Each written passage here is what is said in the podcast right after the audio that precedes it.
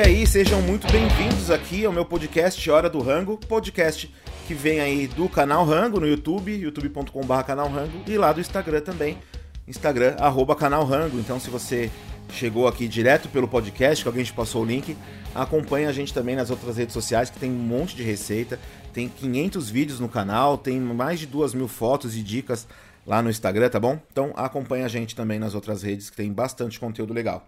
Hoje eu escolhi aqui falar para vocês, quando a gente estava fazendo é, as pautas aqui pro, pro podcast, eu perguntei no Instagram, então foi uma, uma, umas respostas de vocês que me fizeram criar essas pautas aqui.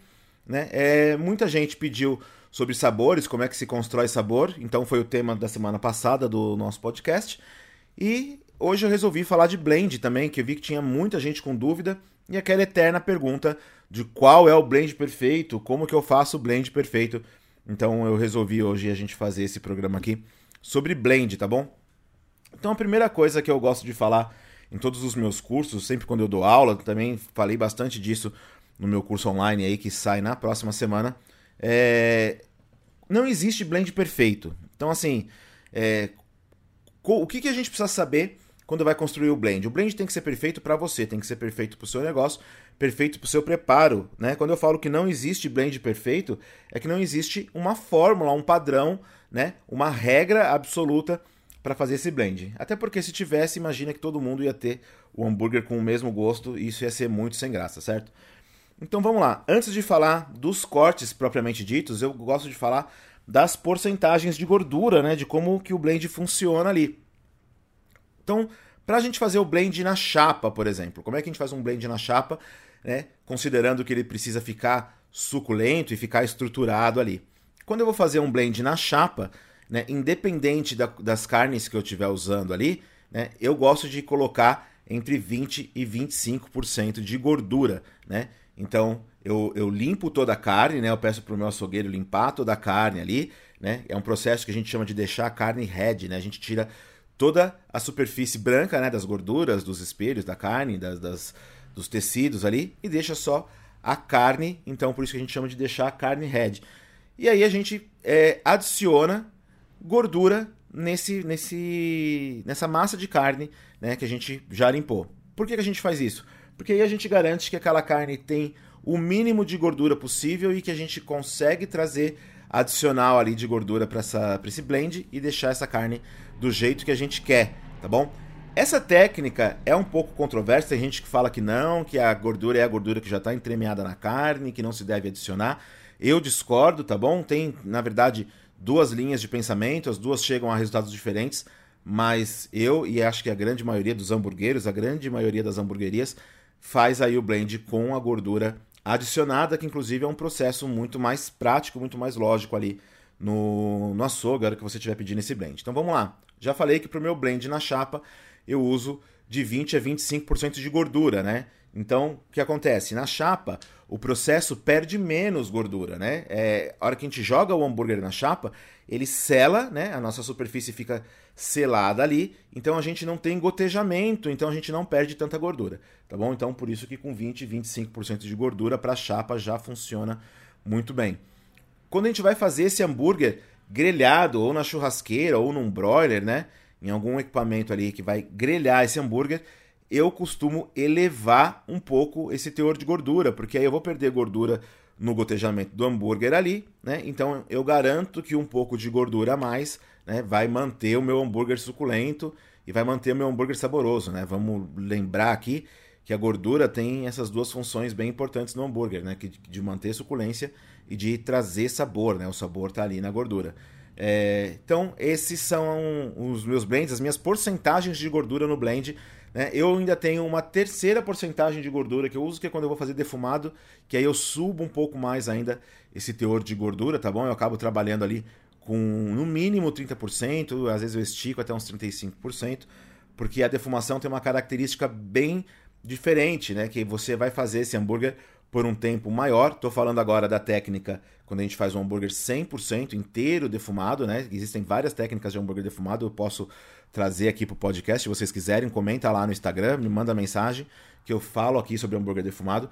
Mas hoje que a gente está falando sobre blend é isso, né? Como na técnica de defumação essa carne fica mais tempo dentro do defumador, essa carne vai aquecendo, a gente vai perdendo essa gordura. Então, assim, é, é comum a gente ainda comer por aí hambúrguer defumado que tá com um aspecto um pouco de ressecado, tá bom? Então, é, colocando um pouco mais de gordura, a gente também garante que o nosso hambúrguer defumado vai vir com mais suculência. Então, a primeira parte é isso que eu queria falar para vocês, né, de como a gente manipula as gorduras e como a gente garante um blend suculento, né? Então, assim, antes de se preocupar com as carnes que vocês vão usar, né, vamos se preocupar um pouquinho aí com a suculência desse blend e de como esse blend funciona, tá bom? Então, falamos da gordura, a gente falou da suculência, vou agora falar um pouco das carnes e vou falar das carnes que eu costumo usar muito. Então, assim, a primeira carne, a carne que para mim é quase que essencial, né, em um blend, é 90% dos blends, se não mais, que eu preparo hoje para os meus vídeos, para as minhas consultorias, para os festivais, tem a 100, tá bom? Então a carne que eu acho importantíssima num blend de hambúrguer é o A100. Quando eu falo A100, eu estou falando do miolo do A100, tá bom?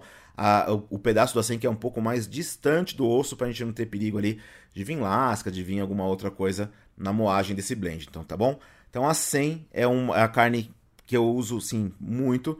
É, junto com a 100 eu costumo usar peito. Então peito é, eu, eu, uso quase tanto é, quanto eu uso a 100, mas um, um, pouco menos. Então assim, peito eu uso bastante também. É, eu uso capa de filé, eu uso o próprio contra filé. São carnes ali que eu gosto.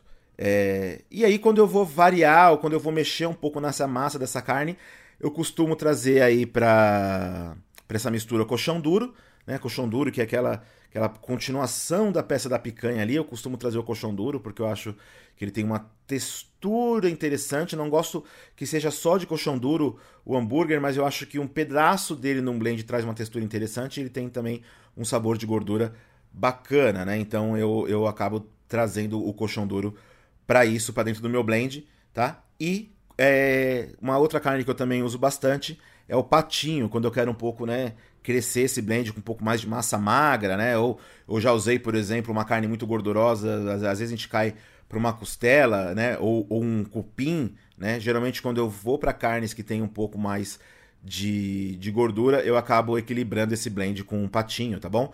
Então é isso, acho que com essas carnes que eu falei, ainda tem outras, né? Tem o próprio hambúrguer de costela, que dá pra gente usar no blend ou não, né? Muita gente usa costela ali sem misturar com outra, com outra parte da proteína, né? Só a própria costela. A fraldinha também funciona muito bem nesse caso. Na fraldinha e na costela, eu não costumo misturar isso com o restante das carnes do meu blend, porque eu acho que elas têm características muito diferentes, tanto de textura, né, quanto do tipo da fibra. Então, geralmente quando eu uso fraldinha ou eu uso costela, eu faço é, um preparo só com elas, tá bom? Eu evito ali ficar trazendo elas para dentro de outros blends, mas é o que eu falei no começo desse podcast. É, isso não é regra e esse preparo precisa fazer sentido para você, tá bom? É, você precisa testar, fazer aí as suas receitas e preparar e realmente fazer prova de sabor, né? Mistura os seus blends, mistura as proporções.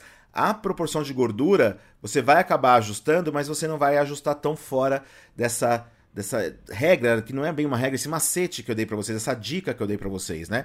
Que é dos 20 aos 25%, dos 25 aos 30 e depois de defumado de 30 para cima, né? A porcentagem de gordura você vai acabar ajustando, mas dentro disso, né, isso não muda muito, mas as misturas de carne é, são infinitas. As possibilidades são muito grandes porque você consegue misturar é, um, um, blend, por exemplo, de peito e de acém, você consegue misturar 30% peito, 70% a 100, você consegue fazer 50% a 50%, você consegue fazer 70% a 100 e, e, e, o resto peito, ao contrário, né? Já até nem sei aqui quais são as porcentagens que eu falei, mas no blend das carnes você consegue brincar muito com as porcentagens e com as texturas. Você pode trazer duas, três, quatro, cinco carnes diferentes aí pro seu blend, tá bom? Agora, na questão da gordura, é, é muito mais fácil de acertar, você ajustar isso. Eu costumo usar a gordura do peito, que eu acho que ela é uma gordura excelente, ela tem é, uma consistência, ela fica legal na moagem, então eu sempre costumo usar a gordura do peito, tá bom?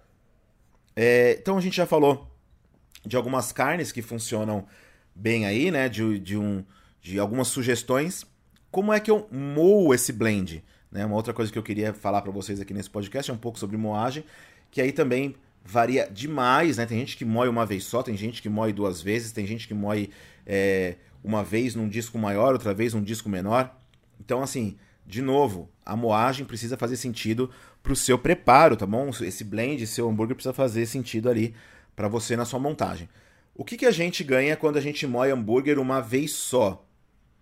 A gente ganha mais textura, a gente ganha essa carne com o que a gente chama de um pouco mais de bite, de mordida, né? A carne é, fica com os grãos maiores ali, dá um aspecto de steak, tá bom? Tô falando de moer uma vez só, mas também tô falando de moer uma vez só num disco maior, né? Tô falando de um disco 8, de um disco 10, que moe a carne, mas ainda deixa ela ali bem pedaçuda. Quando a gente moe duas vezes, né, a gente já tem essa massa de carne um pouco mais compacta e a gente também tem uh, o blend, as misturas de carnes que a gente fez e a gordura um pouco melhor distribuído. Não que moendo uma vez só, a gente também pode ali é, manipular essa carne, aerar ela, que a gente chama, né, misturar bem essa massa, né, homogeneizar o nosso blend ali, mas moendo duas vezes para quem faz um preparo um pouco mais caseiro ou para quem já compra ali no açougue e já vai levar direto, né, moendo duas vezes você consegue garantir um pouco melhor essa mistura, tá bom? É, você vai ter uma massa um pouco mais compacta, o hambúrguer que ele vai ficar um pouquinho mais resistente, uma granulação um pouco menor, né? Você vai perceber que, que o hambúrguer, quando é moído uma vez só, ele fica um pouco mais solto, com aquele aspecto um pouco mais de steak, de pedaçudo, né? E o, o outro hambúrguer fica diferente, fica um pouco mais compacto. Por isso que vai de gosto, tá? Não tem certo e não tem errado. Vai do jeito que você quer fazer. Agora, por exemplo, vou fazer um smash burger, né? Eu quero fazer um smash burger. É, então, eu aconselho você a moer duas vezes, porque essa carne vai, vai ser uma bolinha pequenininha que vai ser super esmagada ali na chapa.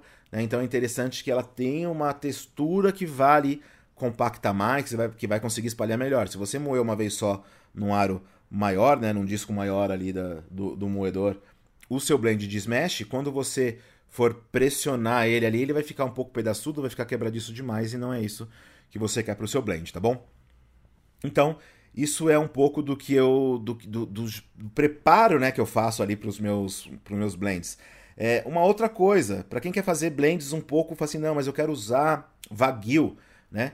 É, é, legal ter em mente que a gordura do Wagyu, ela se comporta diferente. Então a proporção de gordura quando a gente usa Wagyu precisa ser menor, né? Eu costumo diminuir quase 5% às vezes ali quando eu uso gordura de Wagyu. Então, por exemplo, um blend de acém e peito com a gordura de Wagyu, se eu for fazer na chapa, ao invés de usar 20, 25, eu vou usar 15, no máximo 20, né? Porque ele é uma gordura que ela fica um pouco mais pegajosa, ela mexe, né? Ela, ela, ela, ela, ela entra melhor na carne ali, né? Então é uma gordura que você precisa é, tomar bastante cuidado, porque se você fizer, por exemplo, um blend que você faria com 25% de gordura de, de Nelore, de Angus, que seja, e você for usar a gordura de Wagyu na mesma proporção, às vezes você não consegue nem modelar esse blend, ele fica com um aspecto pastoso ali da carne, tá bom? Para defumação, às vezes acaba funcionando bem, porque a defumação vai drenando essa gordura e, e traz bastante sabor, mas para fazer na chapa fica bem difícil e para fazer na churrasqueira fica mais difícil ainda, tá bom? Então é isso que eu queria falar para vocês quando forem ali pensar em fazer blend e falar assim, não, mas eu, eu quero colocar, além de tudo, eu vou deixar meu blend delicioso e vou usar a gordura do Wagyu. Não esquece que a gordura do Wagyu tem essa particularidade, tá bom? Senão você vai acabar aí errando o seu hambúrguer e estragando né, um, o, todo o preparo ali que você teve para fazer o blend e jogando fora o dinheiro, inclusive, que você gastou com gordura de Wagyu ali. Beleza? É... que mais que eu tenho para falar sobre blend? Quando a gente vai moer, principalmente para quem vai fazer pequenas quantidades, você vai fazer o teste, o teste de blend aí para sua para sua hamburgueria.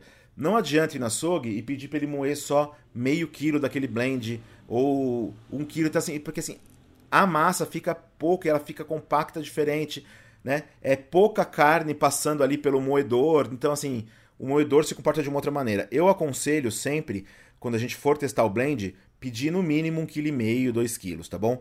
Porque aí é, a máquina consegue processar esse peso melhor, a mistura das carnes faz mais sentido, porque pensa, se às vezes você tem um blend ali com três carnes, né, e você quer só meio quilo para testar, tem praticamente 200, 150 gramas ali de cada carne mais a gordura, às vezes 100 gramas de cada carne mais a gordura, tá bom? Então, assim, é uma quantidade muito pequena para você conseguir fazer um moedor trabalhar de uma maneira legal, tá bom? Então, aí é um outro toque que eu dou para quem está principalmente em fase de teste de blend, né? Que a gente às vezes tem cinco blends que a gente inventou e que quer experimentar, aí você não quer gastar demais e você pega. É, faz parte do investimento ali, tá bom? Então, em vez de pegar meio quilo de cada, pega um quilo e meio, chama mais gente para experimentar, tá? Vale a pena, a textura fica muito mais legal também, tá bom? Ainda sobre blend, dá pra gente brincar um pouco com as formas de preparo ali, né? É, quem vai fazer, por exemplo, na churrasqueira e quer que esse hambúrguer tenha um pouco mais de gosto de churrasco, né, que lembre um pouco mais né, o, o sabor do churrasco, é, aí é legal usar carnes do tipo fraldinha, um pouco do colchão duro ali, porque essas gorduras e essas carnes elas têm é, uma caramelização muito interessante que vai realmente lembrar um pouco ali do sabor do churrasco, tá bom? Eu falo que vai lembrar um pouco do sabor do churrasco, porque é o seguinte, não significa que você está fazendo na churrasqueira que o seu hambúrguer vai ter né, gosto de churrasco. Depende sim da quantidade de gordura que você coloca, tá bom? É, já tem testes disso, inclusive acho que na internet, se vocês procurarem, tem testes de fazendo hambúrguer com a gordura, de fazendo hambúrgueres com menos gordura na churrasqueira. Então, o que dá sabor pro hambúrguer é a gordura, principalmente na churrasqueira. O que, que vai acontecer? Vai gotejar ali, né? Carvão não tem gosto de nada, vai gotejar a gordura, a gordura vai esquentar, vai pingar no carvão ali, vai bater no carvão, vai fritar ali, né? Vai, vai renderizar, vai evaporar e vai grudar de novo na superfície do seu hambúrguer ou do seu steak. Isso vale para qualquer preparo de carne aí. E é aí que vem o sabor né, de fumaça, o que a gente chama, ou o sabor de churrasco, tá bom? Não tem nada a ver com carvão. Por isso que quando você vai fazer ali o seu hambúrguer na churrasqueira, às vezes é interessante você pensar a gordura, né? Porque às vezes eu falo, não faz nem muito sentido, assim, mas o que o Tadeu tá querendo dizer? É isso, se você pensar uma gordura interessante pro seu blend de churrasqueira, ela vai gotejar, ela vai pingar, ela vai fazer todo esse processo aí, e é isso que vai saborizar o seu hambúrguer, tá bom? Na chapa é um pouco diferente, o que vai dar o sabor é o maiar que vai ficar ali, né? Na, que vai fazer a, a, aquela camada da crosta do hambúrguer, tá bom? Então é só pra gente entender que também dá pra gente pensar o blend de acordo com a técnica que a gente vai usar para preparar esse blend aí. Beleza? Gente, eu acho que é um pouco isso que eu tenho para falar sobre blend, tá bom? É, é, é, um assunto que é muito extenso, então é, eu, eu falei aqui um pouco das principais características, né? Um pouco das melhores práticas ali, tá bom? É, mas tem muita coisa ainda, tipo, dá, dá pra gente moer de formas diferentes a primeira moagem, a segunda moagem, né? Então, assim, tem bastante coisa. É... Eu estou sempre postando algumas coisas sobre esse conteúdo lá no Instagram, no canal também tem bastante coisa. E no curso, tá bom? No curso de hambúrguer que sai agora na próxima semana, também tem bastante conteúdo sobre blend, tá? E sobre tudo isso. É, se gostou, me avisa, tá bom? Eu tô muito contente de fazer esse podcast, tô achando que é uma informação bacana, que dá para ajudar aí a turma que está né, no trânsito, a entender um pouco mais de hambúrguer. Você que está fazendo as compras da sua hamburgueria, dá para ouvir aí o nosso podcast. E você que é só apaixonado por hambúrguer, também, né, um entusiasta, quer conhecer sobre esse universo, também é para ajudar você esse conteúdo aqui, tá bom? Então é isso, gente. É, manda lá no Instagram se você tá gostando. Pode mandar no direct do Instagram também os temas que vocês querem ouvir por aqui, tá bom? Que a gente vai fazendo. Na semana que vem, o podcast é sobre atendimento ao cliente, né? Sobre como a gente é, encantar esse cliente, como a gente manter esse cliente né? nesses tempos de concorrência, né? Tão difícil. Como que a gente faz para cuidar bem aí do nosso cliente, tá bom? Então, na semana que vem, eu vou fazer aqui com a Noelle o podcast, que é especialista em atendimento ao cliente aí, consultora da área tá bom? Então eu vou fazer o podcast com ela para a gente entender um pouco mais sobre cliente. Então é isso, gente. De verdade, eu espero que vocês tenham gostado. Esse foi a Hora do Rango e eu sou o Tadeu. Um abraço.